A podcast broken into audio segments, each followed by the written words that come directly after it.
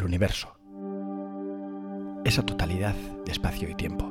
Esa totalidad de todas las formas de energía existentes, de materia, de impulso, de leyes y constantes físicas.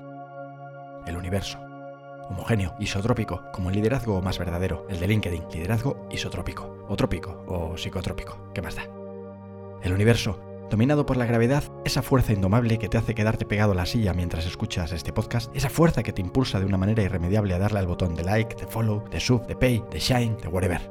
El universo, la totalidad de espacio y tiempo, pero sobre todo la materia, esa gran desconocida que no paramos de investigar con el fin de entender qué será lo siguiente. Y ya está aquí, parece que ya llegó, ya está aquí.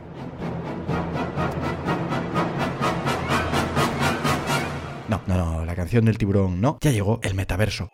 Los metaversos, el futuro. ¡Y el futuro! Esa palabra que siempre usábamos para decir el año que viene, ahora parece que ya tiene significado. Al menos para los futuristas, prospectivistas o fans de Ridley Scott. Vamos, los mismos. Blade Runner, por cierto, peliculón. I want more life. Pero, ¿qué es el metaverso? Hablar con Alexa, con Siri o con el asistente de Google es una realidad, pero Silicon Valley busca ir más allá y ya bucea entre avatares y mundos paralelos. Lucas García es mi padre. Este titular sacado del propio ABC, la gran referencia tecnológica para entender el futuro. Avatares, mundos paralelos, Siri, Alexa, Silicon Valley, todo en una misma frase. Imagina a Siri y Alexa como colegas de verdad y no como esas voces que quieren todo el rato que llames a Irina en vez de a Elena. Llamando a Irina. Pero bueno, eso no importa porque a pesar de que llamar a mamá a veces se convierta en pon una alarma, parece que el futuro avanza más rápido que el presente y nos está adelantando por la derecha.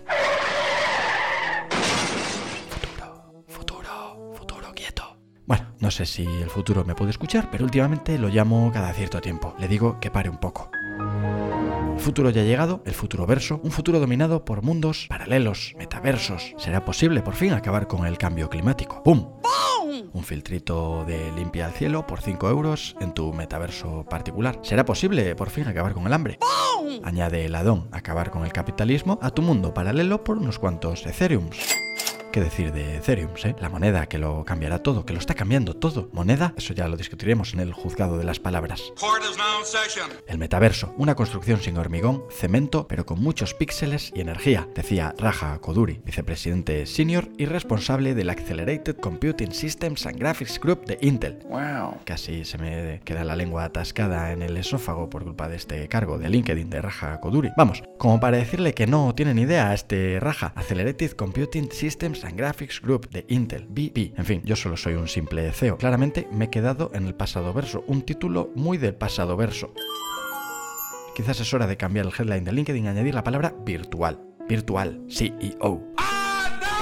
¡No, tío! ¡Quería ser hipopótamo! Dice Raja Koduri que el metaverso puede convertirse en la siguiente gran plataforma digital después de la World Wide Web y de los móviles. ¿Algo más grande que la World Wide Web? ¿Algo más grande si cabe? ¿Pero qué locura es esta? ¿Qué pasará con todas las One Page Parallax Technologies que hemos hecho? ¿Qué será de los CMS? Trending Topic en la World Wide Web. ¿Qué será de Google Analytics? ¿Qué será de los webinars? ¿Qué harán los traffickers sin lead magnets? ¿Qué será de los infoproductores? ¡No puedes permitirlo, tío! En fin, muchas preguntas sobre el futuro de la World Wide Web, ahora que se avecina al final de la serie, aunque no te pierdas estos spin-offs en Prime Video sobre las cookies y la GDPR. ¡No sé nada! Yo lo único que sé es que amo al fútbol. A pesar del gran boom sobre el metaverso, el nuevo oro para los expertos de LinkedIn, Raja Koduri arroja un jarro de agua fría sobre esta tendencia. Dice, es necesaria una gran transferencia de datos con anchos de banda súper grandes y latencias extremadamente bajas y un modelo persistente de medio ambiente que pueda contener elementos reales y simulados.